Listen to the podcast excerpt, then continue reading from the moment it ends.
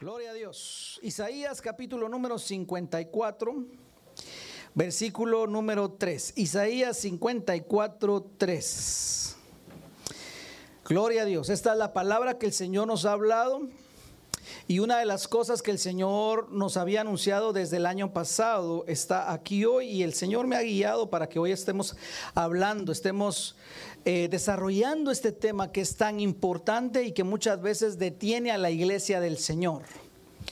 El deseo del Señor es que nos extendamos. ¿Cuántos dicen amén?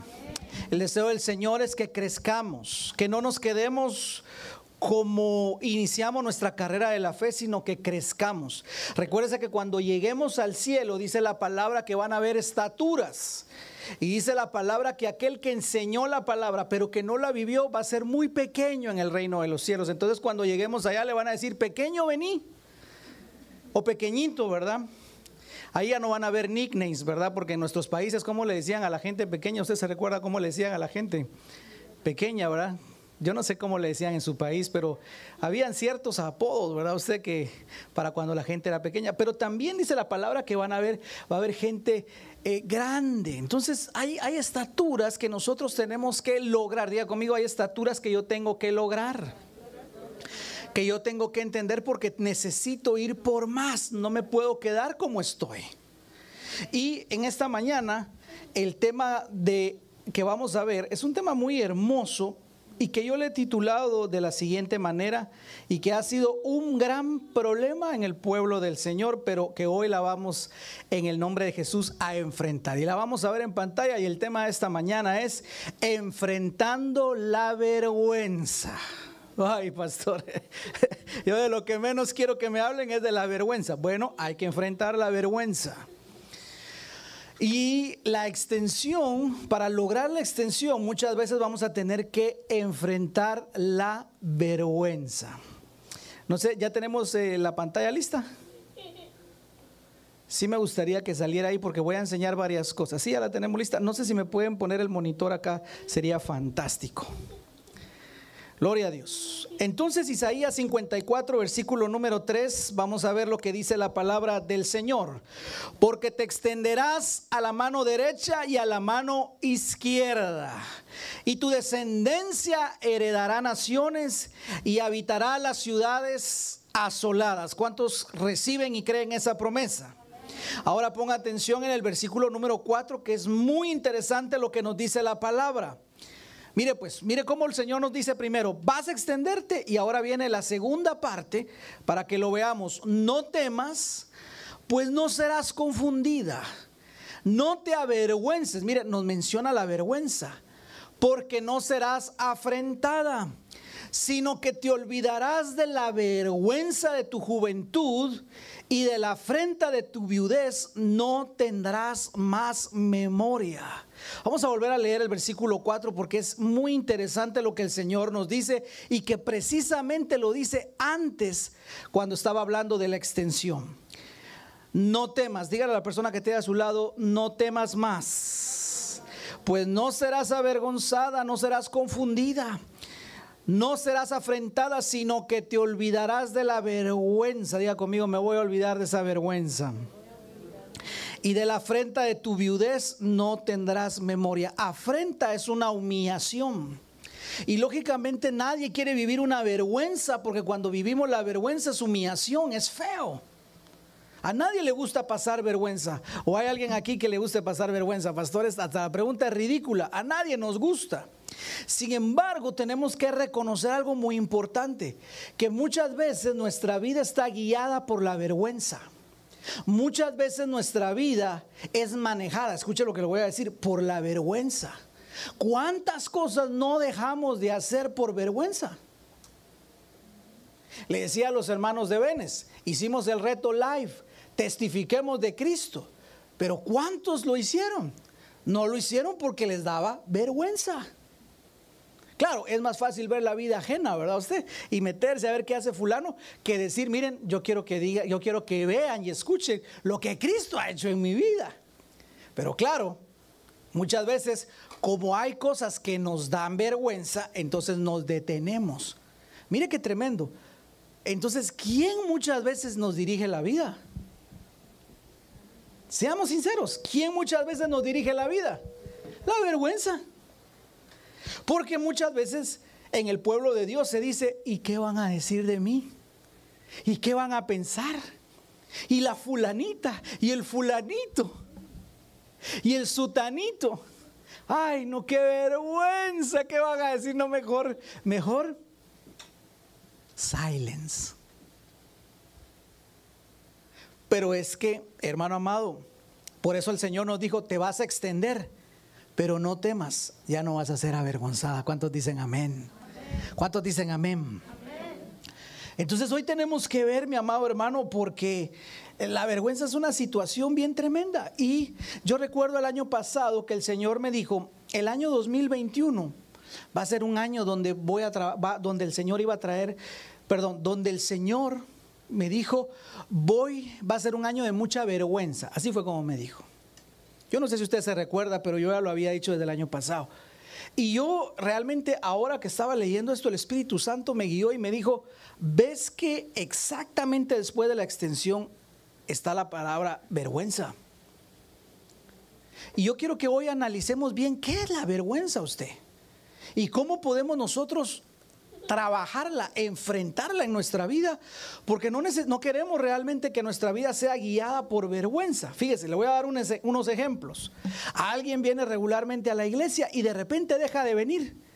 Ya no viene uno, ya no viene otro, ya no viene otro. Y luego lo encuentras en la calle y le decís, ¿por qué no ha llegado a la iglesia?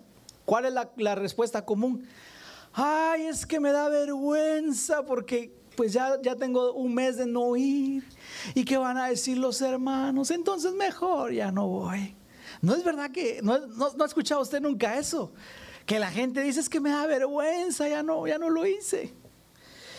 Ah, eso es, yo no sé, ¿verdad? Yo creo que sí lo tenemos, ¿verdad? Que ver. Oportunidades que Dios nos ha dado, pero que muchas veces no los enfrentamos porque nos da vergüenza. En una cierta oportunidad me recuerdo que hablaba con una persona que tenía ya por lo menos unos 10 años en un trabajo y seguía en la misma posición. Y le decía yo, mira, pero tú ya sabes el trabajo, actúas como que fueras un manager, ¿por qué no optas para una mejor posición en ese lugar de trabajo? ¿Y sabe cuál fue la respuesta? Es que me da vergüenza, porque no voy a hacer que cuando ya esté ahí no lo pueda hacer bien y se vayan a reír de mí o mis compañeros de trabajo lo vayan a ver. Y entonces yo no quiero pasar esa vergüenza. Pero fíjese qué tremendo, 10 años detenidos por la vergüenza. Aló. Estás en medio de un problema, estás en medio de una gran necesidad. ¿Y por qué no pedimos ayuda? Es que me da vergüenza. ¿Qué van a decir? ¿Qué van a pensar? Mejor salgo yo solo. ¿Aló? ¿Es así usted o, yo soy el que vivo en otro mundo, en otro país? Dígame pues, ¿es así o no es así? Voltea a ver a la persona que tiene a su lado y dígale, eh, ¿vos tenés vergüenza o, o sos un sinvergüenza? A la gracia.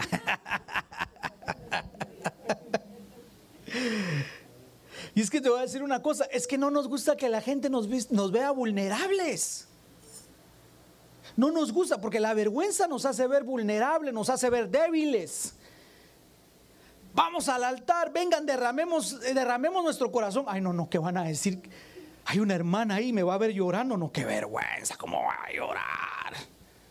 No, yo mejor desde aquí atrás, porque no, no, no me gusta que me vayan a ver llorar. Me da vergüenza. Y muchas veces perdemos oportunidades donde podemos ser ministrados por el Señor por la vergüenza. Por eso es que no podemos extendernos porque la vergüenza muchas veces nos dice qué tenemos que hacer. Y la vergüenza se llega a convertir en, haz esto, no hagas lo otro. No, aquello no lo hagas porque te da vergüenza. Qué vergüenza, ¿qué van a decir de ti? Y entonces le voy a decir una cosa, el problema es que empezamos a manejar imagen por la vergüenza. ¿Qué van a decir de mí? No, entonces mejor agarro una mi buena imagen. Y yo le decía a los hermanos de Venes el ejemplo de Adán y Eva. Cuando fallaron, ¿qué fue lo primero que, que ellos hicieron cuando se dieron cuenta que estaban desnudos? Les dio vergüenza y lo primero que hicieron, ¿qué fue? Coser hojas de higuera. Ahora, ¿por qué, por qué ellos no dijeron, mira, ya si, hubieran sido mexicanos, hubieran dicho, ya la regamos? ¿Por qué no mejor vamos con el Señor y le decimos, mira Señor, pues si nos equivocamos, perdonanos? Ah, no. Mire pues cómo, cómo es el corazón humano desde que, lástima que es que Adán y Eva nos inyectó esa, ese virus tan feo usted. Pero bendito sea Jesús que llegó, que es el segundo Adán y nos redimió usted. Por eso necesitamos parecernos a Jesús. Si no nos vamos a parecer a Adán, pregúntele a la persona que tiene a su lado, ¿tú te quieres parecer a Adán y Eva o a Cristo? Otra vez, voltea a preguntar, ¿a quién te pareces tú más? ¿A Adán o Eva? ¿Adán y Eva o a Cristo? Pregúntele pues. Y ahora pregúntese usted mismo, Señor, ¿a quién me parezco yo más? ¿A Adán y Eva con sus actitudes o a Cristo con sus actitudes? ¿Qué fue lo que hizo Adán y Eva? Cosieron hojas de higuera porque dijeron, yo puedo manejar mi vergüenza. Y entonces ese es el problema. Alguien pasa por vergüenza y entonces dice, no, yo ya no me voy a dejar, yo a mí nadie me va a volver a ver, me va a hacer pasar por vergüenzas y ahora ya se convierte en el malo de la película. Y entonces de, ser el humillado, ahora pasa a humillar.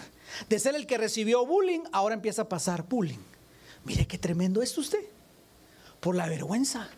¿Cuántas mujeres hoy en día no aguantan que sus maridos las traten como, como discúlpeme la expresión, va usted, como que son criadas? Porque les da vergüenza que las vayan a dejar solas. Pero eso no es amor, es vergüenza.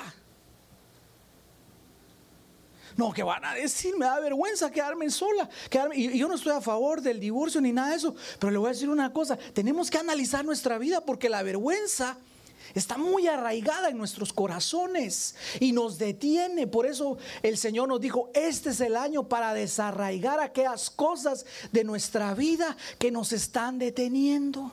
Y la vergüenza es una de ellas.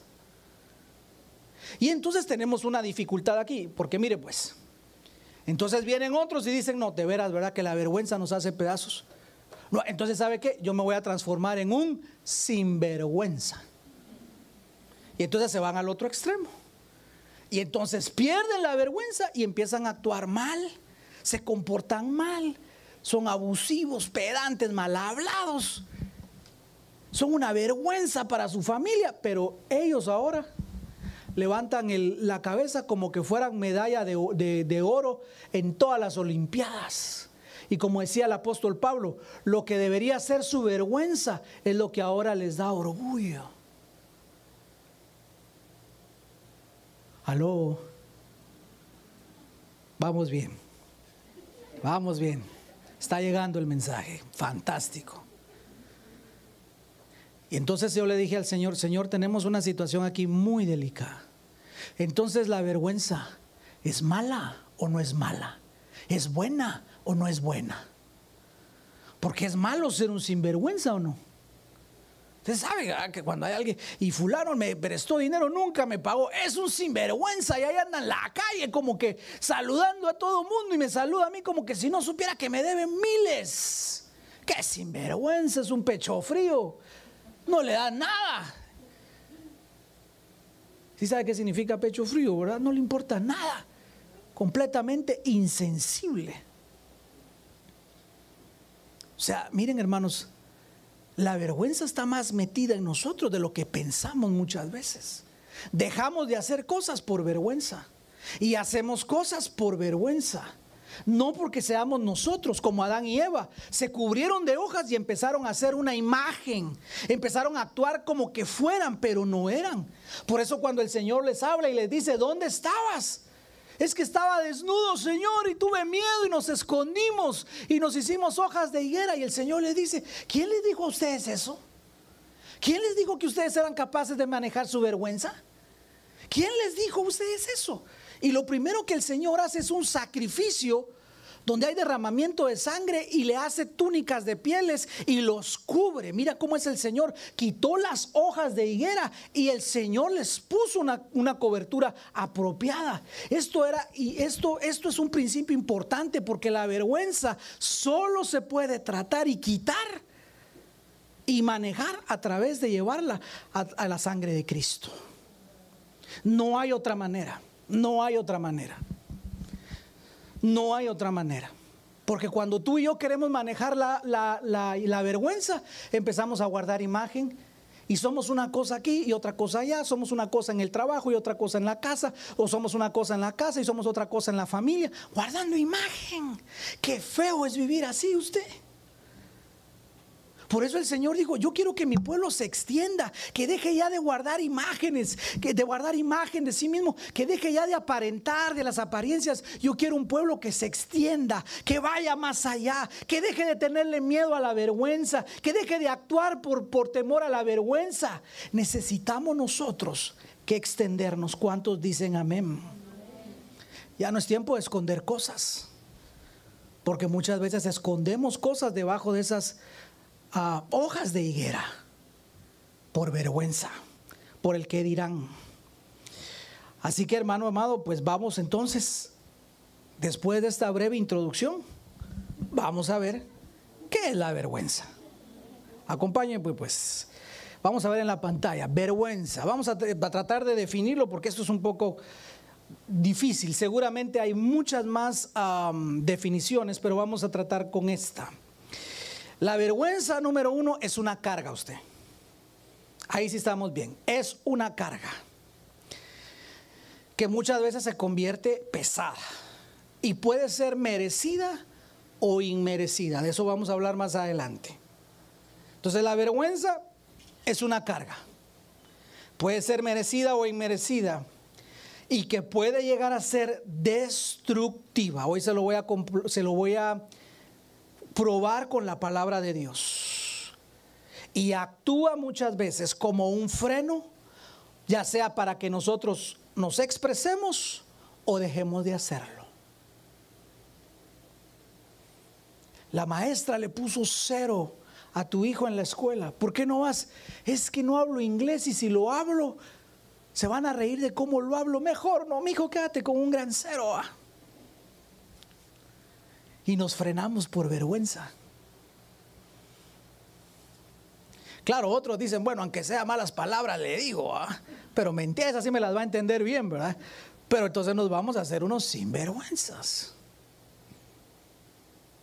Pero que el Señor nos ayude entonces. Bueno, vamos a ver entonces qué nos dice la palabra acerca de la vergüenza. Número uno, está lo que es la vergüenza según el mundo. Vamos a verlo ahí en la pantalla. La vergüenza que es según el mundo. ¿Cómo así, pastor? Porque en el mundo nos enseñaron, a, si alguien es experto en guardar apariencias y en guardar y esconder las vergüenzas, es el mundo. Y te voy a decir una cosa, el mundo también impone vergüenza, impone cargas. Oh, sí. Mire, por ejemplo, ese famoso bullying. Le doy tantas gracias a Dios que haya pasado la pandemia en parte, porque muchos de nuestros hijos estaban sufriendo bullying en el mundo entero. Y gracias a la pandemia, el Señor pudo hacer una, una, una separación para que nuestros hijos dejaran de sufrir ese bullying. Pastor, yo ni sabía. Eh, puede ser que tal vez ni tu hijo tenga la confianza de contarte. Pero algún día te vas a dar cuenta que todos hemos sido parte algún día del bullying. ¿Se recuerda cuando usted estaba en la escuela? No le decían apodos, no le decían nombres a usted. De veras que un día nos vamos a, vamos a, vamos, nos vamos a, vamos a hacer una reunión y vamos a poner, a ver cómo nos decían a cada uno a usted. Algunos van a decir, pastor, yo tenía hasta tres apodos. ¿a usted? y otros van a decir, no, pastor, yo no quiero ni recordarme de esos tiempos de tanta humillación. Bueno, pero ese es el mundo. La vergüenza según el mundo. Y vamos a ir a segunda de segundo libro de Samuel, capítulo 13. Segundo libro de Samuel, versículo número 13. Y aquí vamos a ver cuando el mundo impone vergüenza. Y mire que es segundo libro de Samuel 13:13 13 que nos habla de rebelión. Fíjese usted qué terrible. Esta es la historia cuando Amón decía que se había enamorado de su media hermana. Y él decía que estaba enfermo de amor. Mire el ingrato este, ¿verdad? Hasta se puso a dieta, ya no comía. Y cuando lo vieron, ¿verdad? Se dijeron, y este, y este ahora sí se convirtió es, en, en, peso, en peso, ¿qué? Peso pluma, ¿verdad? ¿Qué te está pasando? Le dicen. Es que estoy enfermo de amor. Y claro, como, mire pues qué tremendo, ¿verdad? Porque a David en ese punto sí le faltó conectar con sus hijos. David ni se enteró que su hijo se había vuelto peso pluma. Y entonces, ahora imagínense pues qué tremendo siendo él el del palacio y que vivía ahí. Entonces él va con su amigo, ¿verdad? Y le dice, mira, fíjate vos que eh, sí, tengo un problema. ¿Y cuál es el problema? Me enamoré de mi media hermana. La amo con todo mi corazón. Ya no duermo por ella. Y cuando pasaba le decía, usted es la culpable de todas mis angustias, de todas mis penas. ¿Con qué razón el otro estaba peso pluma? Entonces el, el, amigo le da un su consejo y le dice, eso está fácil. Fingite el enfermo, que llegue a tu habitación, vamos a llamar a tu papá al rey y le decís que te haga una comidita, que te tire unas tortillitas ahí, unos tacos, unas empanadas, unos tamalitos. Y entonces todo el mundo se sale y cuando se sale vos la agarras de la mano y le decís, bueno, véngase mija. ¿Será? Sí. Y entonces lo hacen así. Entonces llega la, llega la muchacha que era Tamar, virgen, Llega David y le dice, mira, por favor hija, hazle de comer a tu hermano. Está enfermo, pobrecito. Y entonces el muchacho le dice a su, a su ayudante, le guiñó el ojo y le, le dijo, cerrame la puerta. Y entonces toma por la fuerza Tamar. Y aquí comienza el diálogo, veámoslo. Segunda de Samuel 13:13. 13. Veamos el 12. Entonces e, ella le respondió, no hermano, hermano mío, no me hagas violencia. Permítame, solo vamos a ir a la traducción viviente. Me gusta más esta traducción, sí. No, hermano mío, imploró ella, no seas insensato. No me hagas esto. En Israel no se hace semejante perversidad porque la quería violar. Mejor dicho, la iba a violar. Ahora mire lo que mire la exclamación que dice ella. ¿A dónde podría ir con mi vergüenza? ¿Sabe, sabes que aquí está, este, este, es un punto clave, porque le van a imponer una carga de vergüenza a Tamar. ¿A dónde podría ir con mi vergüenza? Y a ti te dirán que eres uno de los necios. Otra versión dice, perversos más grandes de Israel. Por favor, mire lo que le dice Tamar, por favor habla con el rey, con tu padre, y él te permitirá casarte conmigo. Pero él no quería casamiento. Él lo que quería era otra cosa, el ingrato, y decía que era amor. ¿Qué amor iba a ser eso? Versículo 14. Pero Amón no quiso escucharla y como era más fuerte que ella, la violó. Wow. Aquí viene lo terrible, aquí viene algo más terrible porque no se queda ahí. De pronto, el amor inmaduro de ella se transformó en, un, en odio. ¿En qué se transformó el odio? El amor. Y aquí te voy a dar, aquí te voy a, te voy a dar una clave. ¿Por qué el mundo dice del amor al odio hay un paso? ¿Sabe por qué? Porque es ese tipo de amor inmaduro que realmente no es amor sino calentura usted. Ve cómo dice la palabra, que después que la había violado, en lugar de tener ese amor, ahora la empezó a, odiar. Y es que es así usted. Sigamos viendo. Versículo 15. De pronto el amor de Amón se transformó en odio y la llegó a odiar aún más de lo que la había amado. Vete de aquí. Le gruñó. Le ladró, iba a decir yo. 16. No, no, gritó Tamar. Ahora mire, pues qué tremendo. No solo la había violado, sino mire lo que le va a decir ahora. Ella, ella le dice, ¿cómo me vas a echar de aquí? Echarme de ahora de aquí es aún peor de lo que me has hecho. Pero Amón no quiso escucharla. Entonces llamó a su sirviente y le dijo, y le dijo, echa esta mujerzuela o echa esta mujer de aquí y cierra la puerta tras de ella.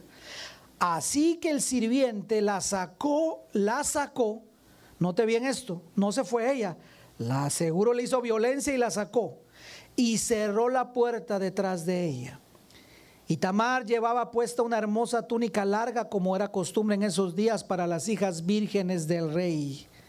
Pero entonces ella rasgó su túnica y echó ceniza sobre su cabeza, cubriéndose la cara con las manos y se fue llorando. Otra versión dice se fue gritando.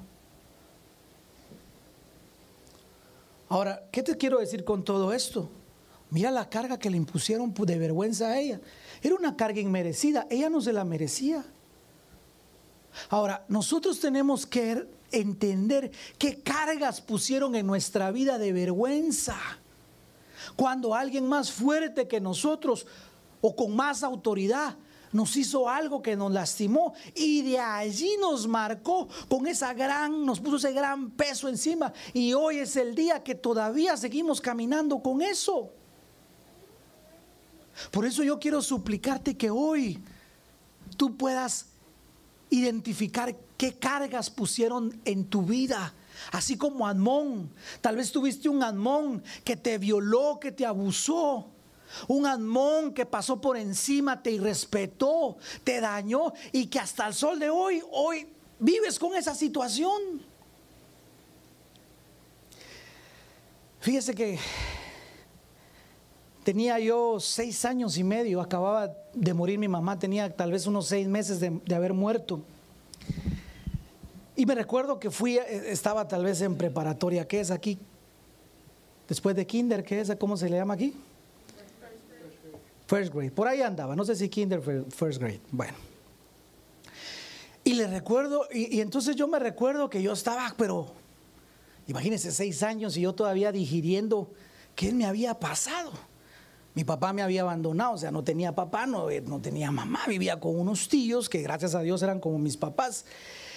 Pero todavía con esa situación me recuerdo que yo estaba en la clase y le dije a la maestra, maestra, necesito ir al baño. Y la maestra me vio tan enojada, yo no sé qué le había hecho usted. Y me dice, no, ahorita no es tiempo de ir al baño. Ponga atención. Pero usted sabe, un niño de seis años es lo más normal que quiere ir al baño usted. Y le volví a decir, maestra, quiero ir al baño. Y entonces ya se enojó y me dijo, ya le dije que no es tiempo de ir al baño. Si quiere, hágase ahí, me dijo, pero no va a ir al baño hasta que sea la hora del recess o del recreo. Y yo, hermano, pues yo aguanté lo más que pude, pero llegó un momento en que ya no aguanté. Y me hice ahí, me oriné. Cuando yo me orino, la maestra se levanta enojadísima. Y me dice, ah, bueno, con que usted se cree más listo que yo, me dijo. Desnúdese. ¿Cómo? Se quita la ropa, me dijo. Yo dije, ¿cómo, cómo, cómo me va a hacer? Miren, hermanos, yo tenía seis años.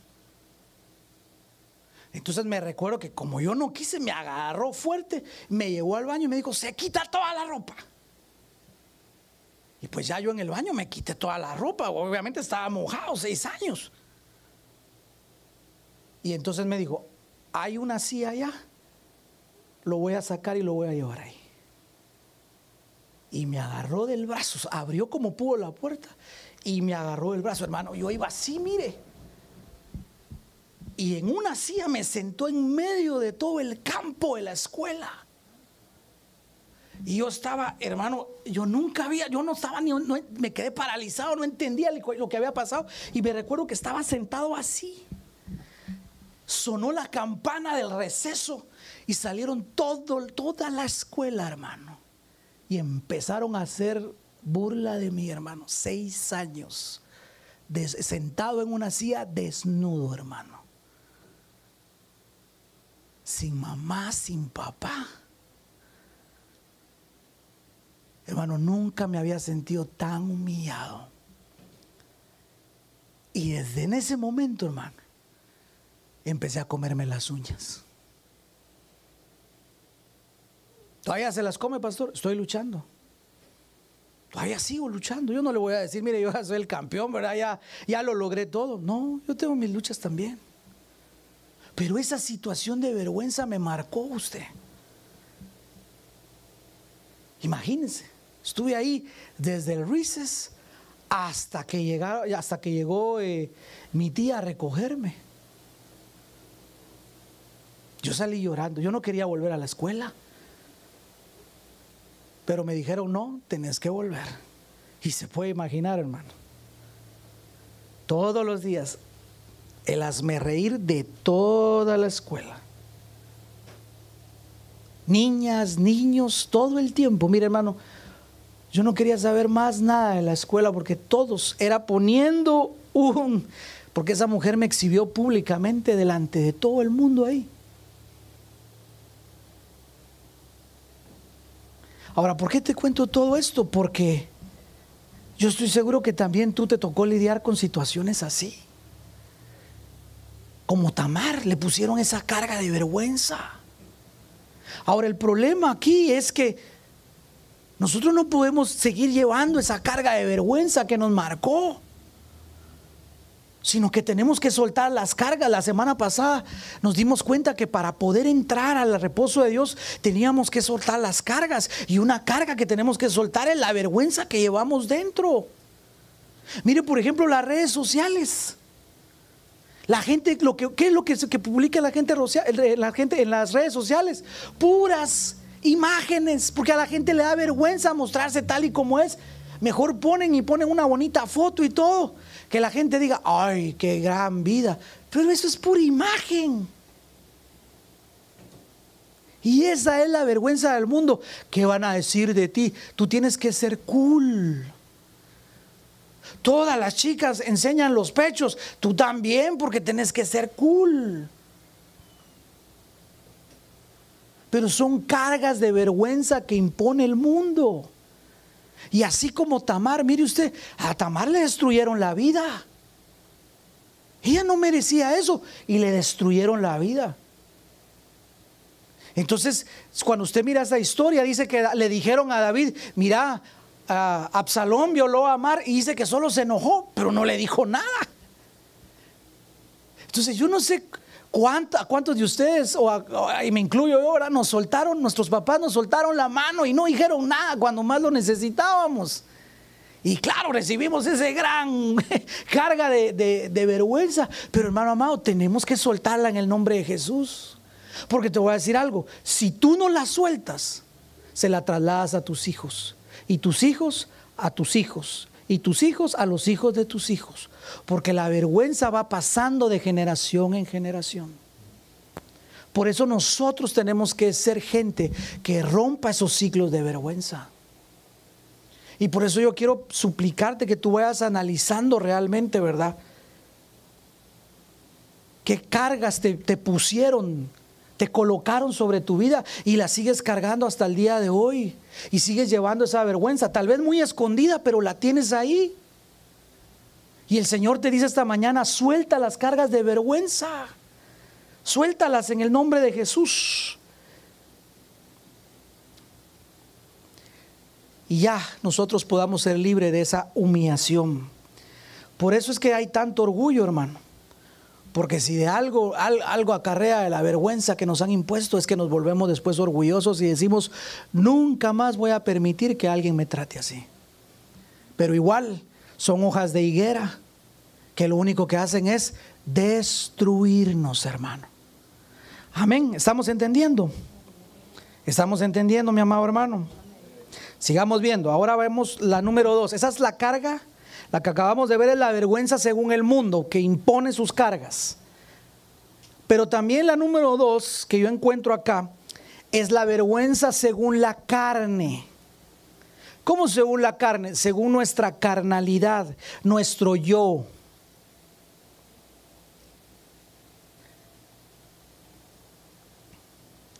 Y esto lógicamente viene Porque entonces ahora soy yo el que me impongo esas cargas, soy yo el que me privo de hacer ciertas cosas, soy yo el que paso haciendo ciertas situaciones por vergüenza, por temor a la vergüenza, por temor a la humillación. Entonces ya, entonces yo ya soy ah, el que me impongo esas situaciones, ¿verdad?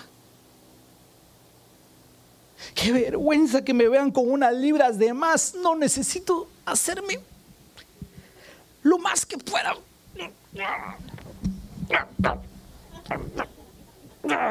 ahí voy. Porque nos da vergüenza. Es una carga de vergüenza.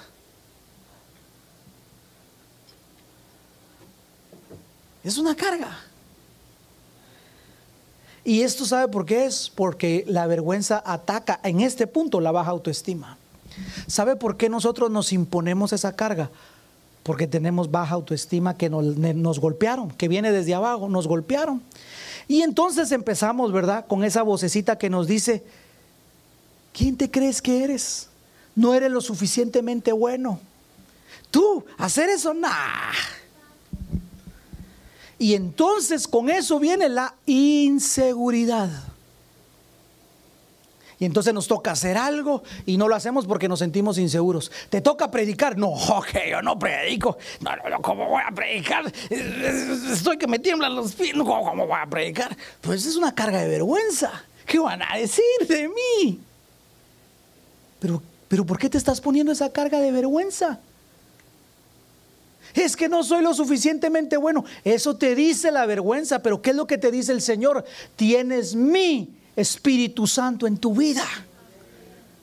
Pero la vergüenza nos dice, no, tú eres pecador. ¿Cómo te atreves? Qué sinvergüenza que eres. Te va a caer fuego del cielo si haces eso. ¿Se da cuenta? Por eso le decía yo que este tipo de vergüenza que es según nuestra carne es manejada por el temor. No hago cierta cosa porque me da temor. Y le vuelvo a decir, ¿verdad? ¿Cuántas mujeres no son usadas, maltratadas o, tratadas sin honra?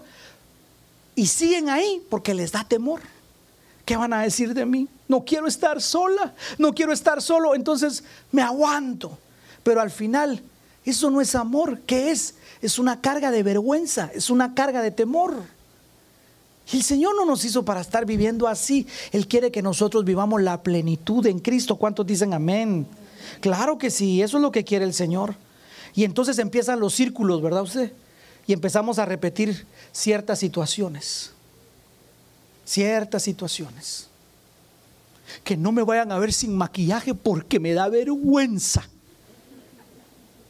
¿Vas a salir? No, no, no. Primero me tengo que maquillar porque si salgo voy a salir con el espíritu, la chimoltrufia. Ay, no, ¿qué van a decir? No, no, no, no, necesito. Hay una vergüenza en nuestra vida, hermano amado.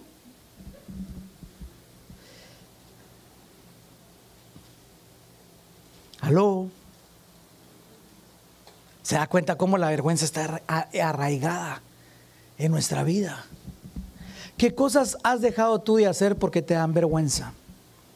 ¿O qué cosas tú estás repitiendo y repitiendo y repitiendo y no te gustan, pero las sigues haciendo por vergüenza? Porque te da vergüenza, porque te da miedo el que dirán porque te da, que te da miedo a la humillación. Analiza en esta mañana porque el Señor nos quiere hacer libres. El Señor nos quiere hacer libres. Y entonces es aquí donde nos paralizamos, porque eso hace la vergüenza, nos detiene. Fíjese que eh, Segundo de Reyes 2.17, leámoslo así rapidito. Segundo de Reyes 2.17.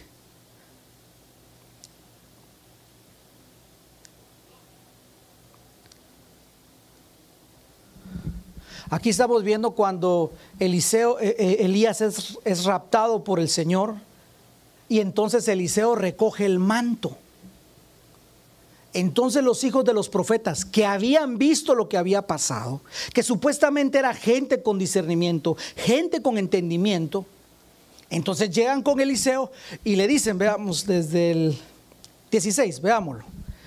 Llegan con Eliseo y le dijeron, he aquí, hay con tus siervos 50 varones fuertes. Vayan ahora y busquen a Elías, tu señor. Quizá lo ha levantado el espíritu de Jehová y lo ha echado en algún monte o en algún valle. Y él les dijo, ¿qué les dijo? ¿Qué les dijo? ¿Qué le hubiera dicho usted?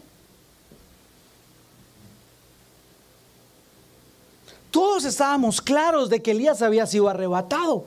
Todos estábamos claros. Eliseo estaba claro. Eliseo, ellos habían hablado y le había dicho, el Señor me va, a llevar. Ellos, los hijos de los profetas, le decían, sabes que el Señor te va, que, sí, que sabes que el Señor te va a quitar a Elías. ¿Y que le decía Eliseo? Sí, lo sé. Quiet. ¿Sabes que el Señor te va a quitar a tu Señor? Sí, lo sé. Shut up, le dice. ¿Sabes que el Señor... Y la última sí ya no se la puedo decir a usted, pero le volvió a decir que se callaran. O sea, ellos sabían, Eliseo sabía, y ahora le resulta a ellos decir, quizá el Señor lo arrebató y lo dejó por ahí tirado. Le hago una pregunta hoy, porque mire, estamos hablando de profetas. Al menos Eliseo era un profeta con doble unción.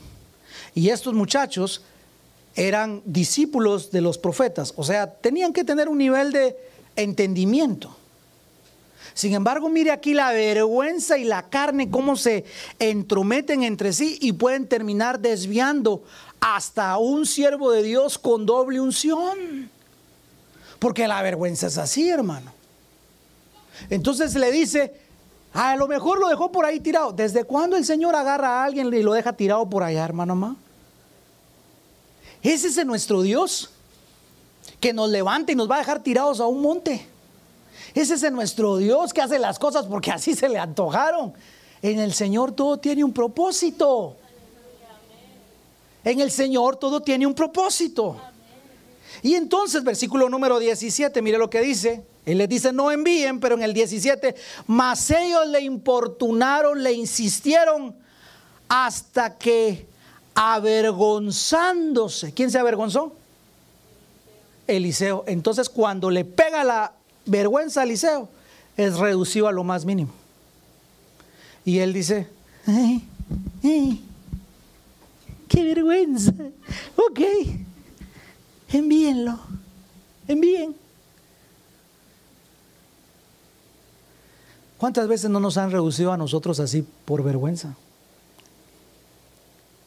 Pero más todavía, ¿cuántas veces tú mismo no te has reducido porque tienes vergüenza? Y entonces de ser el profeta de Dios, de Dios, con doble unción, con el manto de Elías, llegas la vergüenza Dejaste que entrara tu corazón y como te dio vergüenza el qué dirán. Ay, es que todos me estaban señalando y me estaban diciendo. Y yo tuve que decir, ok, háganlo. Yo no quería, pero qué vergüenza. Y lo tuve que hacer porque me daba mucha vergüenza. No quería pasar humillación, pastor. Es que yo le tengo miedo, le tengo pánico a la humillación. Mi amado hermano, hoy es el día en el que Jesús quiere sanarte. Hoy es el día en que Jesús quiere sanarte de esa humillación, de esa vergüenza y, ¿por qué no decirlo?, del orgullo también. ¿Sabe por qué el orgullo, hay gente tan orgullosa? La gente que es más orgullosa, ¿sabe por qué es? Porque sufren de mucha vergüenza. Entonces necesitan, escuche lo que le voy a decir, aparentar para poder ser aprobados por los demás.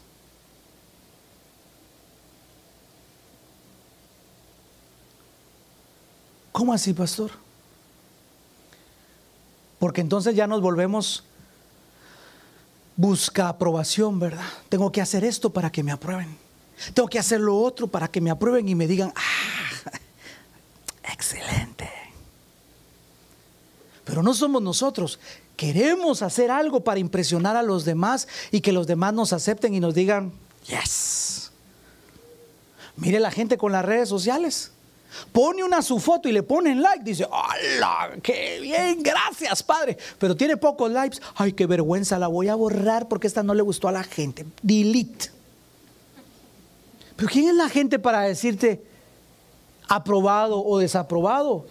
No es nadie, pero tú la has hecho grande porque tú has permitido que la gente te apruebe o no te apruebe. Porque hay una herida de vergüenza. No sé si me voy a entender. Y entonces yo lo he visto usted, gente que va buscando la aprobación. Tienen dinero y van dando dinero por todos lados. Yo lo pago, yo pongo, yo aquí, para que toda la gente le diga, ¡ala, qué cool! ¡ala!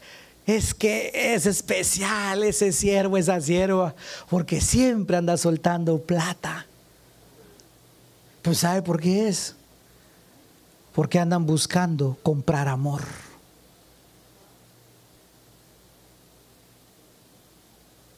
Ahora yo quiero que, usted, que tú pienses, que disiernas. ¿No será que nosotros también estamos buscando aprobación de alguien más en lugar de buscar la aprobación del Señor? Que hace dos mil años en la cruz del Calvario nos aprobó ya. Y así como estábamos con nuestros errores, defectos, con nuestras situaciones, nos dijo, yo, yo te amo. Venid a mí, venid a mí. El que a mí viene, yo no le echo fuera yo le apruebo. Ah, qué bendición. Le puedo dar un aplauso a Jesús. Gracias Jesús. Terminemos con Eliseo. Mas ellos le importunaron hasta que avergonzándole, hasta que avergonzándose, perdón, dijo, envíen. Entonces ellos enviaron 50 hombres y los, los cuales buscaron tres días, hermano, y no lo hallaron. 18. Y cuando volvieron a Eliseo, que se había quedado en Jericó, mire, tres días se quedó ahí él. Él tenía que seguir su camino, pero lo atrasaron, lo detuvieron. Y él les dijo, no les había dicho yo que no fueran. ¿Cuál era el punto de todo esto? Que él fue detenido. Y te voy a decir lo que significa. Vamos a ver en la pantalla. Vamos a ver si lo tengo acá. Déjeme ver acá. Ah, no lo tengo. Déjeme ver acá. Si en el original vergüenza significa uh, palidecer, déjeme ver acá, creo que lo tengo. Ah. aquí está. Mire lo que significa. Palidecer, confundir, atrasar estar tarde. ¿Qué es lo que hace entonces la vergüenza en nuestra vida? Nos detiene, nos atrasa, nos hace perder el tiempo de Dios. Dios tiene una bendición para tu vida, pero como estamos tarde, no la logramos agarrar. Tiene una oportunidad para nosotros, pero como estamos tarde, no logramos entender y nos quedamos en Jericó como le pasó a Eliseo. Tres días cuando él ya sabía que no, te, no había nada que ir a buscar. Y él dice, no les dije que no fueran, pero les hubiera dicho en ese momento pero como fue reducido por la vergüenza, terminó cediendo. Entonces, mire pues qué tremendo, porque aquí, hermano amado, la vergüenza es destructiva. Primera de Samuel 31.4. Primero libro de Samuel, perdón, 31.4. Mire cómo... Primer libro de Samuel 31.4. Vamos a leer la, la versión Pueblo de Dios. Vamos a ver si la tengo por acá. Deme un segundo. Vaya buscándolo usted, primera, primer libro de Samuel, 31.4. Déjeme solo encontrarlo acá. Y en aquí nos habla de Saúl. Y usted sabe que fue la última batalla que tuvo Saúl. Ya estaba, prácticamente la había perdido esa batalla. Sin embargo, ah, hay una palabra aquí que a mí me llama mucho la atención. Déjeme solo que la encuentre.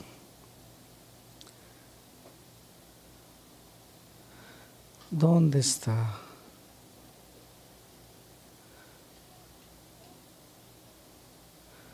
Aquí está.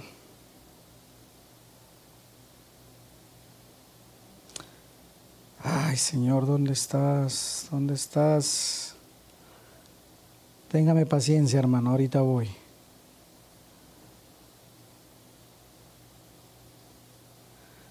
Ah. Es que él... Ah. ¿Dónde está?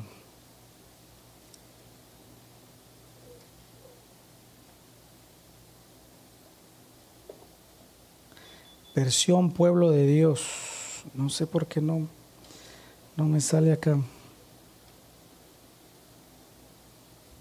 Primer libro de Samuel 31.4 le dije, ¿verdad?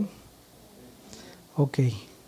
Alguien que la lea y después yo en lo que la estoy buscando acá, solo para que veamos lo que pasa ahí. Primer libro de Samuel 31.4. Sé que la tengo aquí usted.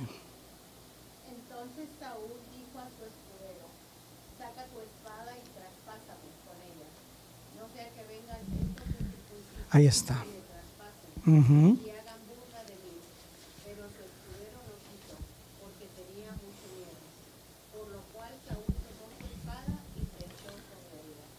Si mire esta versión, ya la encontré. Gracias, Anita. Dice, Saúl dijo a su escudero, saca tu espada y traspásame. Ya habían perdido la batalla. No sea que estos incircuncisos vengan a traspasarme para vergüenza mía.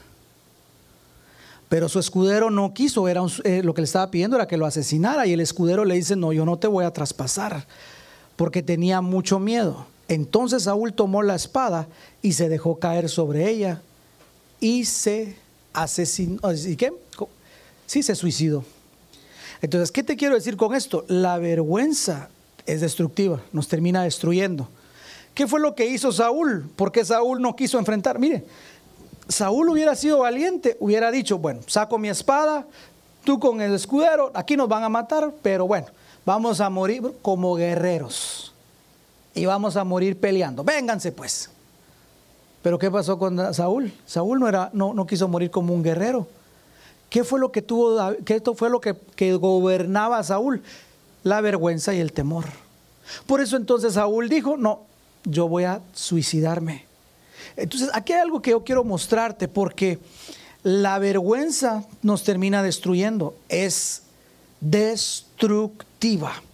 Y entonces hoy vemos hijos de Dios que tienen un gran potencial, que Dios los ha llamado a ser reyes y sacerdotes, pero por la vergüenza terminan suicidándose terminan destruyendo su vida. Por la vergüenza terminan diciendo, no, se acabó esto para mí, no más. Yo no soy bueno para esto, nunca lo voy a hacer, yo no valgo, yo no tengo aquí, nadie me quiere, nadie me ama. Y antes de pasar más vergüenzas, mejor me quito la vida. Pero todo es por la vergüenza. Entonces, mi amado hermano, tenemos que analizar en este día qué tipo de vergüenza está manejando nuestra vida, porque el Señor nos dijo, te vas a extender, pero nos dijo, no temas más a la vergüenza, ya no le tengas miedo. Amén. Tenemos que extirpar la vergüenza en el nombre de Jesús. ¿Cuántos dicen amén? ¿Cómo sanamos la vergüenza entonces? Hebreos 12.2. Pastor, ¿cómo la sanamos? Hebreos capítulo número 12 versículo 2. Hebreos 12:2. Y aquí vamos a ver cómo Jesús manejó la vergüenza, cómo la enfrentó. Leamos desde el 1. Por tanto, también nosotros, teniendo en derredor una gran nube de testigos, esos testigos son aquellos que ya corrieron la carrera y que lograron pasarla, que nos dejaron un legado Dice, despojémonos de todo peso. ¿Qué nos dice la palabra? Soltemos el peso de la vergüenza, soltemos esos pesos. ¿Qué nos dice la palabra? Suelta el peso, suelta las cargas, despojémonos de todo peso y no solamente el peso de la vergüenza, sino también del pecado que nos está asediando. Y luego dice la palabra y corramos con paciencia la carrera que tenemos por delante. Versículo número 12. Aquí entonces vamos a ver varias cosas. Puesto los ojos en Jesús, el autor y consumador de la fe, el cual por el gozo puesto delante de él sufrió la cruz, menospreciando el oprobio, y se sentó a la diestra del trono de Dios. Bueno, entonces número uno, diga conmigo, tengo que enfocar mis ojos en Jesús. ¿Qué tenemos que hacer? Enfocarnos nuestros ojos en Jesús. Esta palabra me gusta mucho porque dice puesto los ojos y poner los ojos no es mirar. No, no está hablando de mirar. Es el griego que significa fijar la mirada. Es el griego que significa clavar la mirada. Cuando tú clavas la mirada, nada te distrae. Tú estás clavada la mirada donde la tienes que tener. Esto es lo primero que tenemos que entender, mi hermano amado. Tenemos que poner nuestra mirada en quién? ¿En quién? ¿En quién tenemos que poner nuestra mirada? Si empezamos a poner la mirada en los demás para que nos aprueben, hermano amado, vamos a terminar como Saúl, muriéndonos, suicidándonos. Si ponemos la mirada en lo que otros tienen, en lo que otros han logrado y nos empezamos a comparar con ellos, toda la vida vamos a vivir insatisfechos. Es que fulano ya hizo esto, fulano ya hizo lo otro, se compró esto, se compró lo otro, le dieron acá, le dieron allá, en el trabajo aquí, en el trabajo allá, y esto, y ganó esto, y se quedó la medalla. ¿Y yo qué? ¿Por qué no se compara con Cristo, no con otro ser humano? Pero son cargas de vergüenza porque la vergüenza empieza a hablarnos. Qué vergüenza. Eres un loser. Ya viste todo lo que los otros tienen. ¿Y tú qué tienes? Loser. Y esa vocecita todas las mañanas. Loser. Oh, sí. Hermano, yo tengo que reprender todas las mañanas esa voz. No, pastor, todas las mañanas tengo que reprender esa voz. Que me dice, te humillaron enfrente de todos. No vales nada. Y hermano, tengo grabada tengo grabadas hasta las caras de los niños cuando se reían delante de mí. Todavía, pastor, claro, no los odio no me pongo a llorar, ya sané esa herida, pero el enemigo sabe que por ahí, por la vergüenza, puede lograr algo. Por eso todos los días, hermano amado, tengo que poner mi mirada ¿dónde? Como dice la palabra, claven la mirada en Jesús. No claven la mirada en el que te hizo daño, el que te impuso la vergüenza, no no en el que te hizo pasar la vergüenza, no, si no vas a terminar odiando. ¿En dónde? ¿En quién, perdón? En Jesús. O vamos a leerlo, Hebreos 12. Esto lo hacemos al fijar la mirada en Jesús. El campeón, ¿quién es nuestro único campeón? Él es el campeón, hermano. Que inicia, y me encanta esta palabra, y perfecciona nuestra fe. ¿Cómo tiene que ir nuestra fe? Perfeccionándose, madurando nuestra fe. Por eso es que si ponemos la mirada, si clavamos la mirada en el Señor, nuestra fe va a ir madurando, no va a ir para atrás. Pero mientras estemos viendo a todos lados, hermano amado, la vergüenza nos va a hacer detenernos hasta destruirnos. Por eso dice la palabra del Señor. Mira lo que hizo Jesús. Debido al gozo que le esperaba, Jesús soportó la cruz sin importarle, sin importarle. ¿Cómo soportó Jesús la cruz? Porque te voy a decir una cosa. La cruz era el peor castigo que podía haber. Era el castigo más avergonzante. Es más, no solo era un castigo, era una humillación. Porque todos, mire, toda la gente se preguntaba, ¿por qué Roma le gusta clavar a sus enemigos, porque esta es una, situación de Roma, que viene de Roma. Pero ¿sabe por qué lo hacían? Porque todos decían, pues si tienes tu enemigo, le metes la espada y lo matas y se acabó. Y la gente en ese tiempo se preguntaba, pero ¿por qué los romanos lo cuelgan y lo dejan todo el día ahí? Hasta que alguien les dijo, es que de esa manera son humillados, para que todo mundo los vea y no solamente mueran en el instante, sino que antes sufran humillación. Y se cree, algunos teólogos dicen que Jesús murió desnudo. Entonces, ¿se puede imaginar usted la vergüenza que era la cruz? El lugar que te tocaba a ti y a mí lo toma Jesús. Pero ¿cómo la pudo soportar? Poneme otra vez el versículo, hijito. ¿Cómo podemos tratar con la vergüenza? Aquí lo vamos a ver. Número uno, al gozo que le esperaba. ¿Sabe qué dónde tenemos que poner nuestra mirada?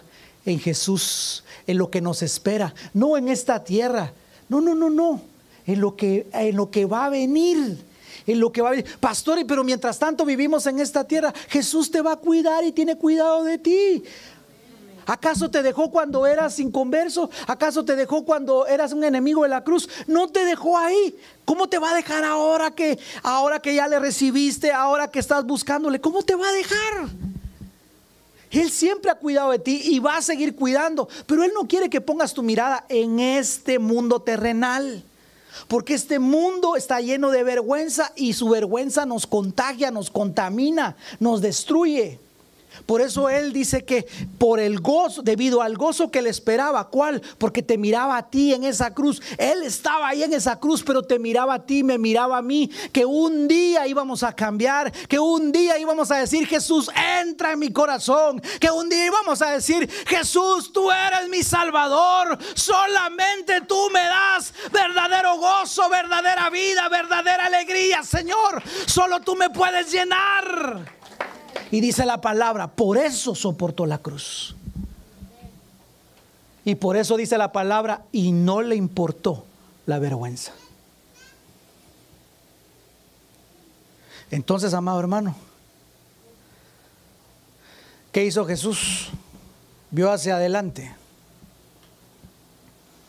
y vio lo que nos esperaba. ¿Dónde están tus ojos puestos? Si están en la vergüenza, están en el pasado. Pero si estamos adelante viendo lo que nos espera, dice la palabra, no le importó la vergüenza. ¿Y sabes qué dice lo lindo? Y ahora el Señor, Dios Todopoderoso, el Padre, le ha dado un nombre que es sobre todo nombre. Mira qué hermoso. Entonces, ¿cómo tratamos con la vergüenza, pastor? Bueno, número uno, escriba por favor, enfocarnos en Jesús. Número uno, ¿Cómo trato con la vergüenza, pastor? Cuando me enfoco en Jesús. Enfoque. ¿Quiero terminar con la vergüenza? Enfócate en Jesús. Enfócate en Jesús. Ya no en el incidente. Perdona lo que tengas que perdonar. Saca el dolor de tu corazón. Número dos, no le tengas miedo a la humillación. A Jesús lo escupieron, lo insultaron, le pegaron, lo golpearon, le arrancaron la barba, le pusieron una cadena, un perdón, una corona de espinas. Y él lo soportó por amor. Entonces muchas veces le tenemos temor a la humillación. ¿Pero por qué? Jesús no le tuvo temor a la humillación. Por amor porque el perfecto amor echa fuera todo temor. Entonces cuando tú dejes que tu vida esté llena del, amor de Dios, va a venir gente y te va a querer humillar y no va a poder. No va a lograr entrar a tu corazón porque tú decides si dejas que esa humillación entre o que se quede afuera. Tú decides. Pero para poder decidir, primero tienes que tener el enfoque en Cristo mirarlo a Él. Y número dos, no tener temor a la humillación. Jesús lo sabía, sabía que venía la vergüenza, pero soportó esa cruz. Y dijo, yo mismo me voy a humillar. Yo mismo lo voy a hacer, no voy a tener más temor. No tengas temor a la humillación. Jesús está contigo. No va solo, no va sola. Por eso dice el Señor en Isaías 54, no temas a la humillación, no serás avergonzada, no, serás no, no seréis confundida. Él está con nosotros. Y número tres, verdadero arrepentimiento. Jesús no pecó para arrepentirse. Claro, eso lo sabemos. Fue tentado, pero nunca pecó. Pero algo que él habló fue del arrepentimiento, del cambio de pensamiento. Y es aquí algo muy importante con lo que quiero terminar. Y es que si hay algo que nosotros tenemos que tener es verdadero arrepentimiento.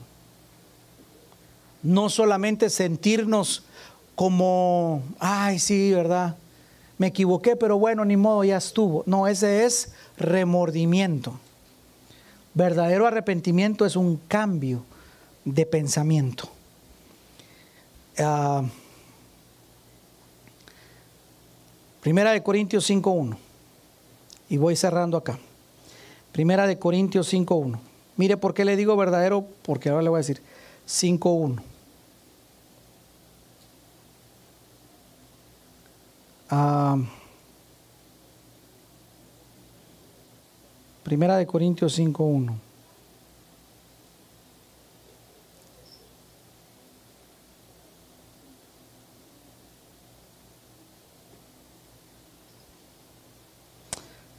Dios mío, usted.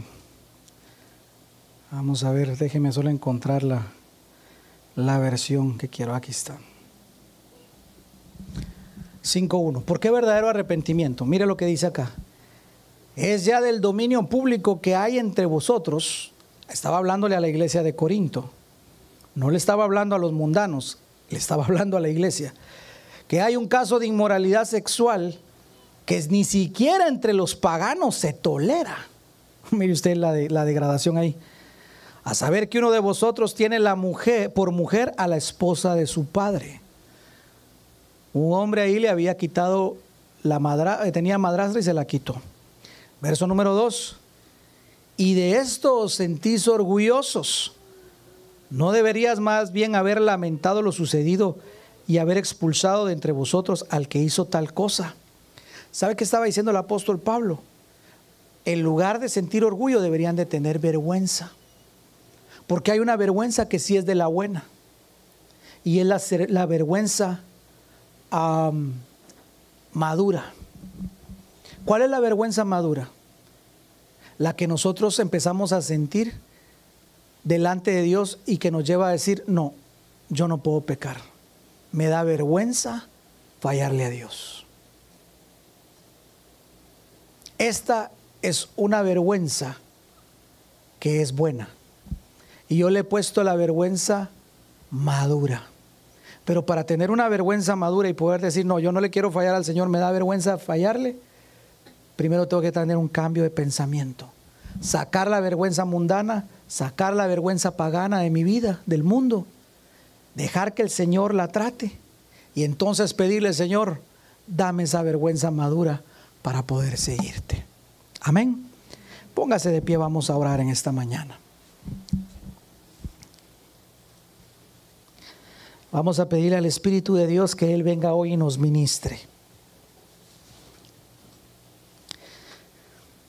Y en esta mañana yo solo quiero hacer un llamado.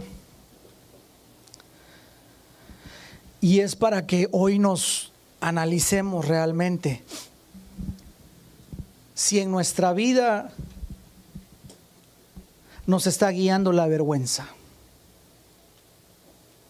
Tal vez estamos deseando algo, no porque realmente lo necesitemos, sino porque nos da vergüenza no tenerlo. Lo voy a volver a decir. Quizá estamos anhelando algo, alguna cosa, algún bien, una relación. Y la estamos anhelando no porque lo necesitemos, sino porque nos da vergüenza no tenerlo. A ver, te voy a poner un ejemplo.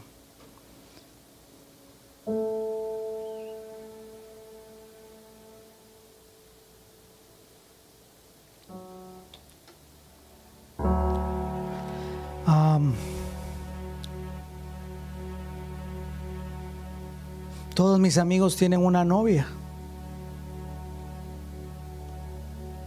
Yo no la tengo. No la necesito. En este momento no es mi tiempo. Pero como todos los demás la tienen, yo también la quiero tener. Porque me da vergüenza cuando me preguntan, ¿ya tienes novia? No. Y entonces todo mundo empieza, ay por aquí, ay por allá, y me da vergüenza. Otros dicen, todos mis vecinos tienen carros último modelo, solo yo tengo una viejada. No necesito porque mi viejada me lleva y me trae. Pero me da vergüenza. Y yo quiero, aunque me tenga que endeudar y ponerme la soga en el cuello, no me importa con tal de ya no sentir vergüenza de mi vehículo. Es que el mundo así es usted. ¿Cuándo vas a tener novia? Ya merito. Ah. Y cuando ya tienes novia, ¿cuándo te vas a casar? Eh, ya merito. Ah. Y entonces te quieres, quieres tener novia porque te da vergüenza que te pregunten. Y cuando te vas, cuando te casas, ahora ya te quieres casar porque te da vergüenza cuando te vas a casar. Y después de que te casaste, y los niños, y los bebés, ¿cuándo los bebés? Ay, me da vergüenza, todos tienen bebés menos yo. Bueno, ni modo, Señor, dame un bebé. Pero no es que no es que no es que sea el tiempo, es que la vergüenza nos está matando. Y cuando ya tienes el primer bebé, viene el mundo y te dice, ¿y ahora cuándo el segundo? La parejita. No, todavía no es el tiempo. ¡Ay, que esto, que el otro, que aquí, que allá! Y cómo me da vergüenza que me estén preguntando. Pues ni modo. No deseaba otro hijo, pero me toca tenerlo. Por vergüenza. Y ahí voy. Y cuando ya tuve el segundo, ahora vienen otra vez. ¿Y cuando el tercero? O sea, siempre lo, lo que te estoy diciendo es, analiza tu vida. ¿Cuántas cosas estás anhelando por vergüenza? ¿Cuántas cosas te estás privando por vergüenza? ¿Qué van a decir de mí? Y si hago el reto live, y si doy mi testimonio por Facebook, y después se ríen de mí, ay, qué vergüenza. Pero Jesús dijo, los que me nieguen delante de los hombres, también yo un día con mi Padre y con sus ángeles los voy a negar. Mm. En pocas palabras Jesús dijo, al que le dé vergüenza, yo a mí también me va a dar vergüenza con mi Padre. Y no te quiero hacer sentir mal con esto, lo que yo quiero es que hoy tú puedas discernir, entender, examinar cuántas cosas en tu vida está manejando la vergüenza. ¿Cuántas cosas estás haciendo por vergüenza o estás dejando de hacer por evitar la vergüenza? Hoy Jesús te quiere sanar. Nos quiere sanar. Y yo quiero hacer un llamado. Los que quieran venir al altar pueden hacerlo. No tenga vergüenza. Los que quieran llorar, llore, no tenga vergüenza, no se prive. Y si usted se quiere quedar en su silla y doblar sus rodillas ahí, puede hacerlo también. Pero que no le dé vergüenza doblar sus rodillas, que no, le, no, no empiece a decir, ay, ¿qué van a pensar? ¿Qué van a decir? Ya no podemos ser guiados por la vergüenza. El Señor nos dijo, yo quiero que te extiendas, no que la vergüenza te quiera seguir dañando. Hoy es el día de soltar la vergüenza. Hoy es el día de quitarnos esa carga que el mundo nos puso inmerecidamente. Hoy es el día de soltar esas cargas que nosotros nos hemos puesto a nosotros mismos. Cargas que el Señor nunca nos dijo que lleváramos, pero nosotros por la vergüenza las llevamos. Одоброштере бребрекетере брекендо роброброштере брекатара бракендо. Иде брастере брекендо робро бросте кенде ребрештере кенда. Ида брасити броштере брекетере брекенда. Бросте кето робро ите брекендо робро броштере бресетере кенда. Ада брасити бростере брекенде ребре брасте кендо робростере кенде. Y dobrostere brekenda. Ay sacando robro stere kenda. Mahai si kendo robro stere kenda. Braste kondo robro stere sere kenda y de brostere brebrequendo. Padre, Padre, venimos a tu altar a rendir la vergüenza, Señor. Padre, Padre, Abba, Abba. Abba. Vengo a rendir mi vergüenza hoy. Vengo a rendir mi vergüenza hoy en el altar. Vengo como Ana, Señor, a soltar mi carga en el altar. Vengo a derramar mi alma. Vengo a derramar mi alma. Y hoy paso encima de toda vergüenza. Y derramo mis lágrimas en tu altar, Padre. Y suelto la vergüenza. Toda herida de vergüenza, Señor. Toda humillación toda humillación, todo temor, Señor. Sánanos. Sánanos es el clamor. Por eso hoy clamamos, Abba Padre. Sana mi vergüenza. Sana mi vergüenza, Señor.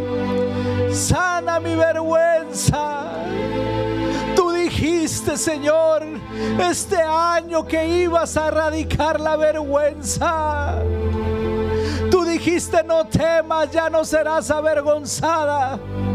Iglesia, el Señor te dice, no temas, no serás avergonzada más. No temas de la vergüenza de tu juventud. No te acordarás más, dice el Señor. De la vergüenza de tu juventud no te acordarás más. Sacude tu vergüenza hoy. Sacude tu vergüenza. Suelta tu vergüenza hoy. En el nombre de Jesús y dile, Señor, aquí vengo a sacudirme la vergüenza. Y hoy te pido que extiendas tu mano y me sanes, Señor, de todo temor, de todo temor a la humillación, de todo oprobio, de toda deshonra. En el nombre de Jesús, hoy el Señor te empieza a sanar de ese abuso sexual que viviste ese abuso sexual que te hicieron, el Señor te sana hoy. Te sana hoy te dice, no temas de la vergüenza de tu juventud, no te acordarás más. He aquí estoy haciendo una cosa nueva, no la comprenderéis. Abriré Abriré ríos en el desierto. Abriré estanques en el sequedal, dice el Señor. Oh Señor, sano tu deshonra, sano tu vergüenza, ese abuso psicológico, esas palabras que te golpearon, esa humillación pública que viviste. Hoy te sano, dice el Señor. Esa humillación pública que viviste inmerecidamente. Esa vergüenza, ese irrespeto, esa deshonra. Dice el Señor, hoy te sano. Hoy te sano, dice el Señor. Hoy te sano, dice el Señor. No temas, no temas, no más temor. Quito tu vergüenza. No te sientas más humillada, dice el Señor. Hoy extirpo la humillación, así como en Gilgal, cuando el pueblo circuncidó su corazón. Extirpé, extirpé la vergüenza de su corazón. Hoy también yo extirpo la vergüenza de tu corazón, pueblo mío. Extirpo la vergüenza en el nombre de Jesús. No serás más agraviada. No serás más olvidada. Oh sí. Porque te abandonaron. Y aunque estás rodeada de gente, se olvidaron de ti, dice el Señor. Por tanto, dice el Señor, aunque ellos se olvidaren, yo jamás me olvidaré de ti, dice el Señor. Hoy sano tu dolor, tu vergüenza. Hoy sano tu vergüenza, dice el Señor. Hoy quito tu vergüenza, dice el Señor. Hoy quito tu vergüenza, dice el Señor. Hoy extirpo la vergüenza de tu corazón. Porque me estoy levantando una generación nueva. Como la que iba a entrar a poseer Canaán. Yo soy el que sana tu dolor, tu humillación, dice el Señor. Y de brebre que terebre Oh sí, porque como a mujer viuda que olvidaron, dice el Señor, yo te recojo y te atraigo con cuerdas de amor, dice el Señor. Oh, Eso es, reciba su amor. No más vergüenza, no más vergüenza esas palabras que dijeron sobre tu vida. Hoy en el nombre de Jesús, con la autoridad que el Señor nos ha dado Vengo a cancelar esas palabras de vergüenza que hablaron sobre tu vida en el nombre de Jesús. Esas palabras que te humillaron, vengo a cancelarlas hoy de tu mente, de tu alma y te vengo a declarar libre en Jesús porque para eso apareció el Hijo de Dios para dar libertad a los cautivos y hoy se abre esa cárcel de vergüenza y el Señor te dice, sal, sal, sal, sal fuera. Y hoy el Señor te le dice, como le dijo a Lázaro, ven fuera, ven fuera, ven fuera, ven fuera de esa cueva, sal de esa cueva de vergüenza, sal de esa cueva de miseria, sal de esa, de esa cueva de oscuridad, sal, Lázaro, sal sal, sal, fuera. Hoy el Señor te dice, aquí estoy liberándote, aquí estoy abriéndote la puerta, dice el Señor, porque te he amado, porque a mis ojos fuiste preciado, fuiste preciada. Por eso hoy vengo a decirte, eres libre de la vergüenza, eres libre de la vergüenza. Y hoy te digo, dice el Señor, no temas, no temas, pues no serás más avergonzada, ni te sientas humillada, pues no serás agraviada. Dice el Señor, el que se levante contra ti, lo hará contra mí sin mi permiso, dice el Señor. Ninguna arma que forjen ellos vendrá de mí, dice el Señor. Ninguna arma forjada puede tener éxito contra mis hijos, dice el Señor. Por eso no serás agraviada y te vas a olvidar de la vergüenza de tu juventud. El Señor me dice, El Señor me dice vergüenza de la juventud, errores que cometiste en la juventud, errores que cometiste con personas, con relaciones, errores que cometiste por inmadurez. El Señor te dice, hoy te libero, hoy te libero, dice el Señor, no más vergüenza, no más vergüenza, no más vergüenza. Te olvidarás de la vergüenza de tu juventud, dice el Señor. Porque tu esposo es tu hacedor. El Señor de los ejércitos es su nombre. Tu redentor es el Santo de Israel, que se llama el Dios de toda la tierra. Él es tu Señor. Él es tu Señor. Él es tu Señor. Y el Señor te dice, yo soy tu esposo, iglesia. Yo soy tu esposo. Un nuevo tiempo, un nuevo momento, una nueva gloria, dice el Señor. Por tanto, saca la vergüenza, pues. No permitas que la vergüenza te detenga. No permitas que la vergüenza te detenga a testificar de mi hijo. No permitas que la vergüenza te detenga del propósito que yo marqué para tu vida. No permitas que la vergüenza te limite y te meta en la prisión otra vez, dice el Señor. Yo estoy haciendo algo nuevo, algo nuevo. En el nombre de Jesús, Padre, yo bendigo la vida de cada uno de mis hermanos. Los que están aquí en el altar, los que están allá atrás, los que están en la transmisión, Señor. Señor, yo vengo a declarar que hoy algo se ha roto en el ambiente, Padre. Y es la prisión de vergüenza, Padre. Y vengo a declarar que ninguna arma forjada por el enemigo llamada vergüenza va a tener éxito contra tu pueblo, Señor.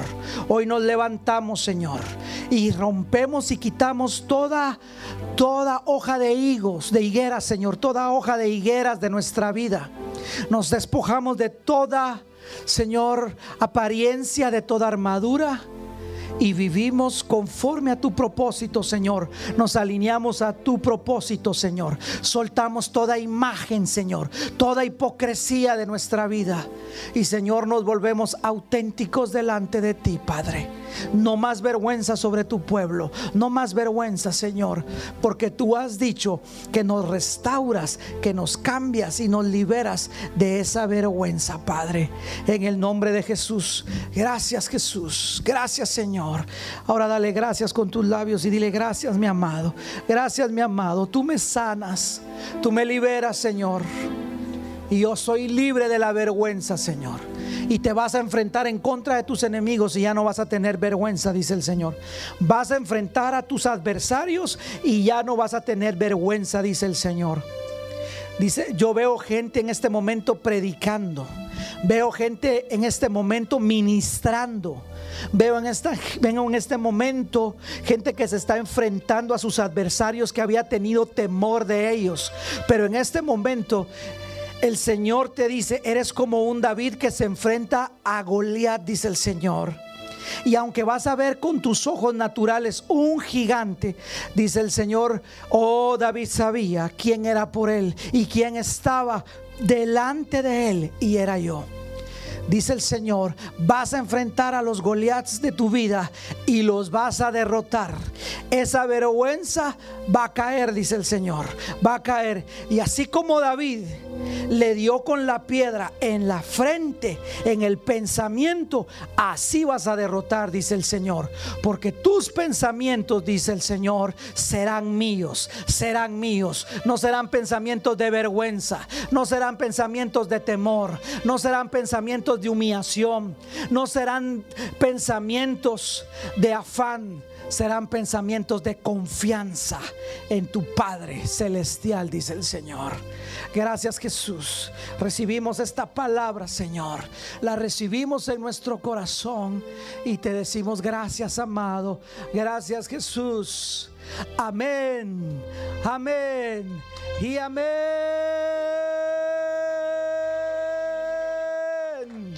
Amén, amén, amén, Señor.